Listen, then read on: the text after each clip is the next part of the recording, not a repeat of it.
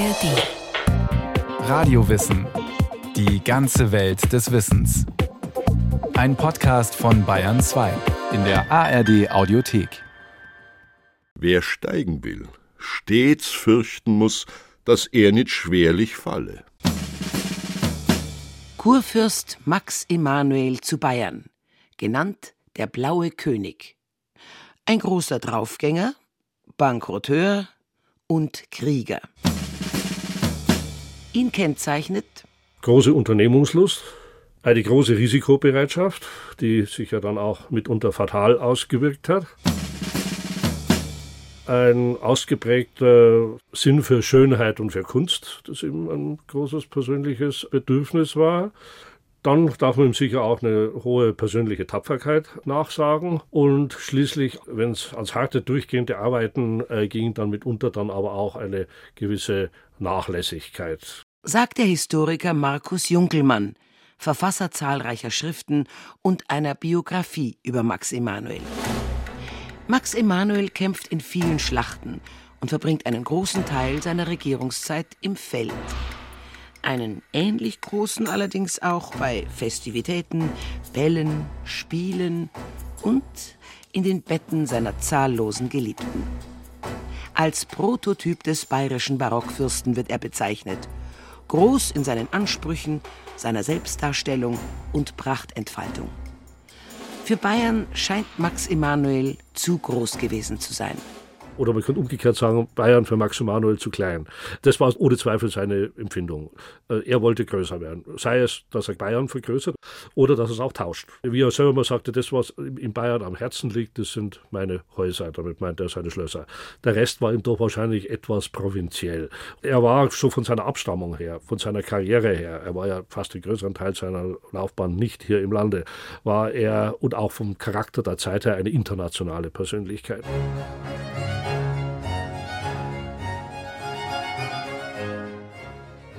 Maximilian Emanuel wird am 11. Juli 1662 in München geboren, als Sohn des Kurfürstenpaares Ferdinand Maria und Henriette Adelheid von Savoyen. Bereits im Alter von 18 Jahren kommt er an die Macht, denn der Vater Ferdinand Maria ist schon vor der Volljährigkeit des Sohnes gestorben. Vivat, der Kurfürst in Bayern soll leben, mit seinem gewaltigen Siegesschwert. Max Emanuel begeistert sich für Militärisches. Gleich bei seinem Regierungsantritt erhöht er die Ausgaben für die bayerische Armee um mehr als das Vierfache. Drei Jahre später hat er seinen ersten großen Auftritt. Österreich wird massiv von den Türken bedroht. Im Mai 1683 zieht der türkische Großvezier Kara Mustafa über Belgrad nach Wien das er ab dem 14. Juli mit seiner fast 250.000 Mann starken Armee belagert. Eine westliche Allianz kommt der bedrohten Stadt zu Hilfe. Sie besteht aus dem polnischen König Jan Sobieski, Kurfürst Johann Georg von Sachsen, Karl von Lothringen und als größtem Kontingent einem bayerischen Heer unter Max Emanuel. Seine sofortige Unterstützung Österreichs, eine epochale Entscheidung, wie Markus Junkelmann es nennt, wird in historischen Volksliedern und Gedichten gerühmt. Kurfürst Emanuel erhub sich also schnell mit starken Waffen und kam an zugleich Hulf dem Haus Österreich, die Feind zu strafen. Die Schlacht um Wien findet am 12. September 1683 statt. Max Emanuel gelingt gemeinsam mit Herzog Karl von Lothringen der entscheidende Durchbruch. Die eingeschlossene Stadt wird befreit, Max Emanuel kann einen ersten militärischen Erfolg verzeichnen. Bayernland, nun lass erschallen ein sehr lauts Viktorikschrei, weil dein Kurfürst hoch vor allen hat gemacht die Wienstadt frei.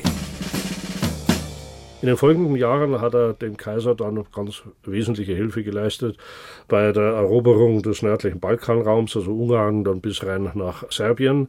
Und zwar sowohl eben wieder durch zur Verfügungstellung seiner Armee, was natürlich mit einem sehr hohen auch Menschenverlusten verbunden war, weil die Kriegführung aus diesem Schauplatz durch Krankheiten wahnsinnig personalintensiv war, um es jetzt mal euphemistisch auszudrücken. Zum anderen auch durch persönlichen Einsatz. Also er sah sich gefordert, also hier jetzt auch als Feldherr trotz seiner Jugend tätig zu werden. Drei Jahre nach der Befreiung Wiens erobert er, wieder gemeinsam mit Herzog Karl von Lothringen, die ungarische Stadt Ofen. Ofen ist der westlich der Donau gelegene Teil von Budapest. Auch hier kämpft Max Emanuel mit großem persönlichen Einsatz. Ein Jahr später, im August 1687, ein weiterer großer Sieg. Die Schlacht am Berg Haschan, die eine der Entscheidungsschlachten des Krieges war, war gegen den Willen des nominellen Oberkommandeurs von ihm im Alleingang durchgefochten worden. Mit dem Ergebnis, dass die Türken Ungarn verlassen müssen und das angeschlagene Haus Habsburg wieder erstarkt. Und schließlich unter seinem alleinigen Oberkommando dann als krönender Abschluss die Erstürmung von Belgrad. Vivat! Der Kurfürst in Bayern soll leben! Unter den Augen seiner Gegner überschreitet Max Emanuel in einer kühnen Aktion den Fluss Save südlich von Belgrad und belagert die Stadt. Am 6. September 1688 nimmt er sie nach erbitterten Kämpfen ein. Die Bedrohung Europas durch die Türken ist damit beendet. Von Mut und Kampfkraft des Kurfürsten sind die Osmanen so beeindruckt, dass sie ihm, wegen der Farbe seines strahlend blauen Rocks, den Beinamen Blauer König geben. Was natürlich auch gut passt, eben weil es ein bisschen das Irreale, äh, die nicht verwirklichten Träume eigentlich andeutet. Vivat! Der Kurfürst in Bayern soll leben, mit seinem gewaltigen Siegesschwert. Auch seine Soldaten, alle daneben, so manlich fechten zu Fuß und Pferd, zum Streiten und Kriegen, zum Schlagen und Siegen, wie Adler sie fliegen sind aller Ehr und Ruhmes wert. Max Emanuel ist ausgesprochen ehrgeizig. Er stürzt sich mutig und bedenkenlos ins Kampfgetümmel, was ihm einige Verletzungen einbringt. Seine Begeisterung für den Kampf reißt Soldaten und Offiziere mit. Er wird häufig in der Literatur gehandelt eben als ein Draufgänger, dem das nüchterne Planen nicht lag, aber das ist einseitig. Er hatte natürlich immer beschränkte Möglichkeiten, er hat also relativ selten allein das Oberkommando geführt. Dazu war die bayerische Armee zu klein. Er war also immer in Zusammenarbeit mit Verbündeten, den Kaiserlichen, später den Seemächten und schließlich den Franzosen. Deswegen war er nur in einigen wenigen Feldzügen wirklich alleiniger Herr seiner Entschlüsse. Er hat also durchaus ein echtes militärisches Talent gehabt. Also er konnte nicht einfach nur draufhauen, sondern er konnte auch abwägen und mit einem kalkulierten Risiko, kann man sagen, seine Feldzüge durchführen, was ihm durchaus auch einige ganz äh, beachtliche Erfolge gebracht hat. Nach seinen Siegen im Türkenkrieg verlässt Max Emanuel den östlichen Kampfplatz und richtet seine Aufmerksamkeit nach Westen. Er ist jetzt berühmt in Europa. Da er noch viel höher hinaus will, nutzt er sein gutes Image, um politische Forderungen zu stellen. Für sich selbst, nicht für sein Land. Es waren vor allem natürlich ein Prestigegewinn. Also jemand, der sich im Kampf gegen die Türken profilierte, galt damals eben als ein Held des Abendlandes. Und das war für ihn auch politisch wertvoll. Gleichzeitig, dass er sich die Habsburger zu Dank verpflichtet hat. Und das hatte eben eine dynastisch sehr aussichtsreiche Ehe zur Folge. Nämlich hat die Kaisertochter Maria Antonia geehelicht und die war eine aussichtsvolle Kandidatin, das riesige spanische Erbe zu bekommen. Also er konnte damit versuchen, in dem Wettbewerb Wettlauf der damaligen äh, Fürsten um Machterweiterung und Rangaufstieg hier jetzt wirklich eine gute Karte zu ziehen und das hat er mal zunächst geschafft. Sein Häuble von der Kur wollt er zur Krone machen. Maria Antonia ist als Nichte des letzten spanischen Königs Karl II. in dynastischer Hinsicht eine hervorragende Partie. Da Karl keine Kinder hat, ist die spanische Dynastie vom Aussterben bedroht. Auf das spanische Erbe erheben allerdings auch Österreich und Frankreich einen Anspruch. So wertvoll sie für ihren Mann ist, so schlecht behandelt Max Emanuel seine Ehefrau. Die Ehe ist er nicht aus Sympathie, sondern nur aus dynastischen Gründen eingegangen. Maria Antonia fühlt sich in München allein und unglücklich und wird von ihrem Mann ständig betrogen. Der wiederum sieht seinen Stern unaufhörlich steigen. Vom Türkenkrieg geht er ja zunächst mal in die Niederlande. Da hat er die erste Frucht seiner habsburgischen Heirat. Da wird er schon mal zum Gouverneur, zum Statthalter der spanischen Niederlande des heutigen Belgien ernannt. Im März 1692 zieht Max Emanuel in Brüssel ein und begründet dort eine prächtige und sehr kostspielige Hofhaltung. Er steckt Unsummen in Feste, Empfänge und in seine Mätressen. Das Geld dafür holt er sich aus Bayern. Seine finanzielle Lage ist schon 1692 so desaströs, dass er kurz vor dem Bankrott steht und sogar eigenen Schmuck verkaufen muss.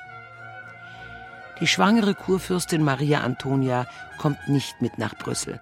Sie kehrt frustriert und verletzt nach Wien zurück um im Haus ihres Vaters im Oktober 1692 den Sohn Josef Ferdinand zur Welt zu bringen. Zwei Monate nach der Geburt stirbt sie am 24. Dezember 1692 in Wien. Durch ihren Tod entsteht eine komplizierte Erbsituation.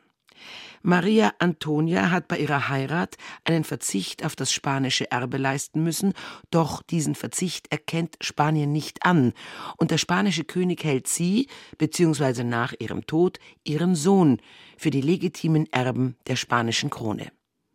Mit ihrem eigenen Testament hat Maria Antonia wiederum Max Emanuel von jeglichem Erbe ausgeschlossen. Sollte ihr Sohn sterben, so würden ihr Vater und ihre österreichische Familie sie beerben.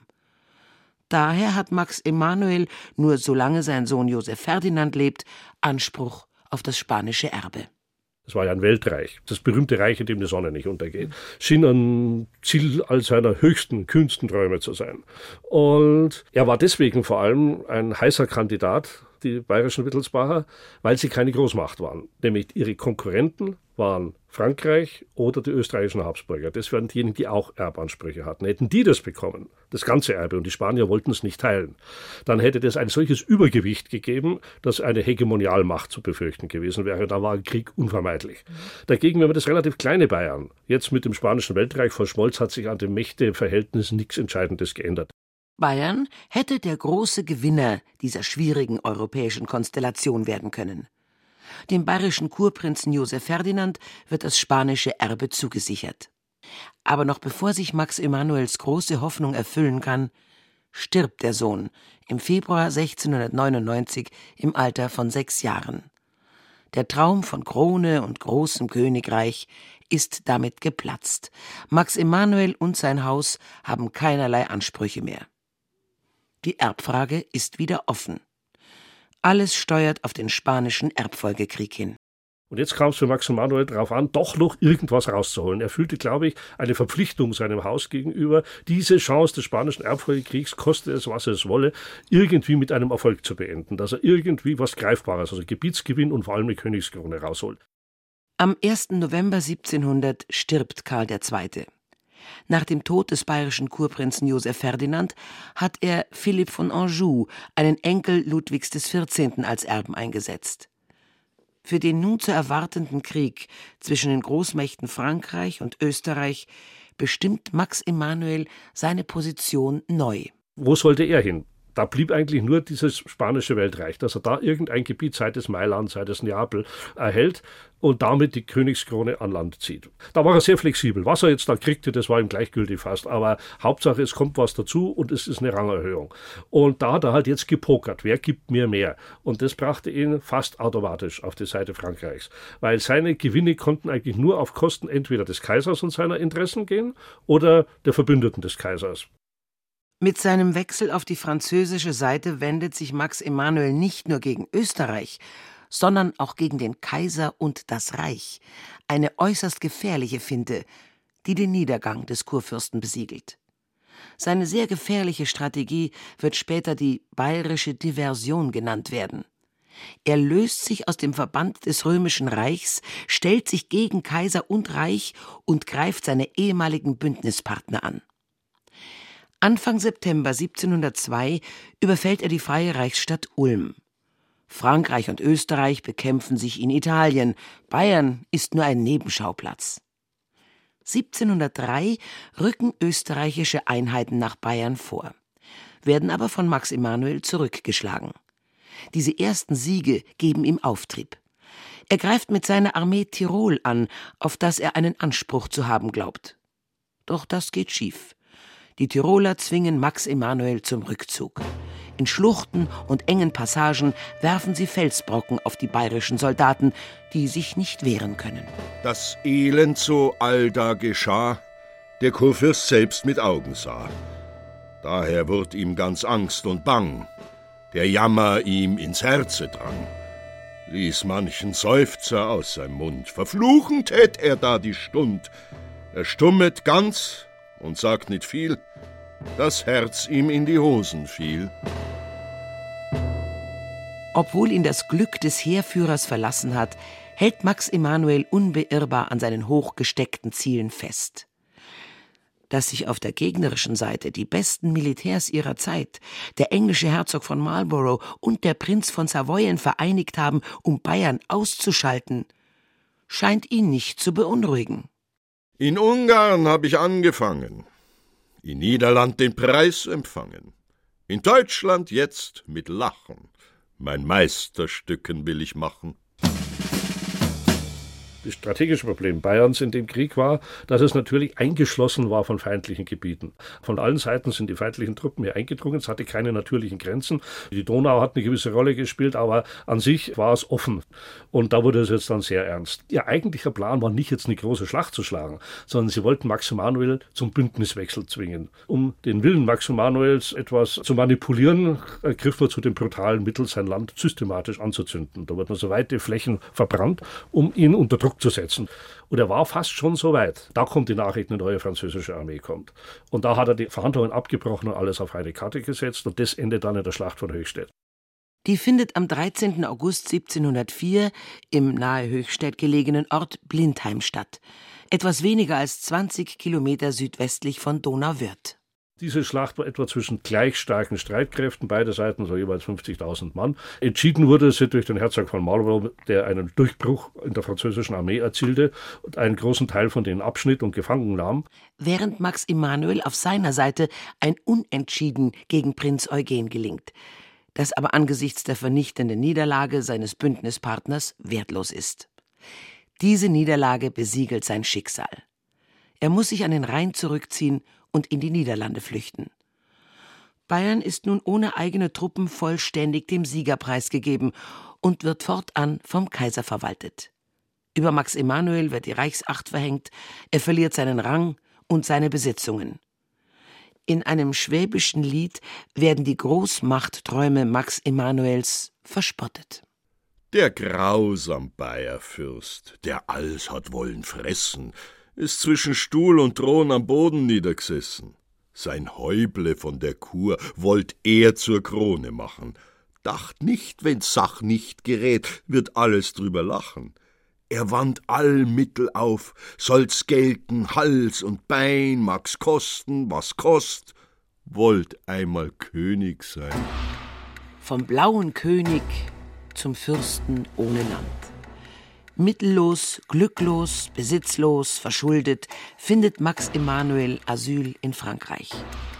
Während er als verarmter, aber immerhin subventionierter Flüchtling im Exil lebt, muss Bayern bitter für seine Hybris zahlen. Über zehn Jahre ist das Land von fremden Truppen besetzt, wird gnadenlos ausgesaugt. Verschiedene Revolten brechen aus – am bekanntesten die Sendlinger Mordweihnacht von 1705, bei der es zu einem furchtbaren Massaker an Aufständischen kommt, die sich gegen die kaiserliche Besatzung aufgelehnt haben. 1714 endet der spanische Erbfolgekrieg. Max Emanuel darf nach Bayern heimkehren. Er hält seinen Rang und seine Länder zurück, doch seine finanzielle Lage ändert sich nicht. Sie ist so angespannt wie zuvor. Dennoch stürzt er sich gleich in die Großprojekte, die während seines Exils nicht weitergeführt worden sind, widmet sich vor allem dem Bau von Schloss Schleißheim.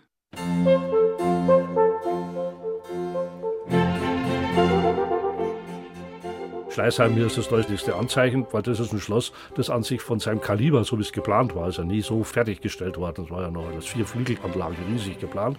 Das ist zugleich die Durchdringung der ganzen Gegend nördlich von München mit dem Kanalsystem. Das war eine riesige Konzeption, wo dann aus der weiten Landschaft eigentlich ein höfischer Bühnenraum gemacht wurde, wo dann die Schlösser, die Residenz, Nymphenburg, Schleißheim eine große Einheit bilden sollten. Das war eine Konzeption, die eigentlich weit über das Niveau eines Kurfürstentums Bayern hinausging.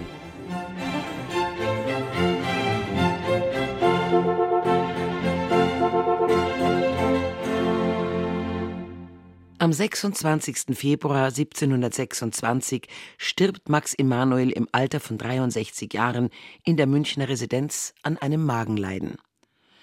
Dem Thronfolger Karl Albrecht, dem Sohn aus seiner zweiten Ehe mit Therese Kunigunde, der Tochter des polnischen Königs Jan Sobieski, hinterlässt er ein hochverschuldetes Land, das er mit großartigen Bauten bereichert hat. Neben Schloss Schleißheim sind es vor allem die Badenburg und die Pagodenburg im Park von Schloss Nymphenburg. Unter seiner Regierung haben die Künste in Bayern einen großen Aufschwung genommen. So bleibt er als Meister der prächtigen Repräsentation ebenso in Erinnerung wie als kühner Sieger im Türkenkrieg. Mit den Bauten und Gemälden, die er in Auftrag gab, hat er sein Bild für die Nachwelt geschickt inszeniert wie man an den Gemälden in Schloss Schleißheim sehen kann.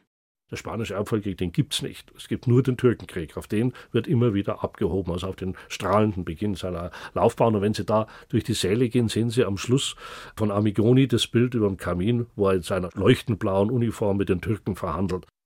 Den Preis für seine Träume, einen hohen Preis, hat sein Land zahlen müssen.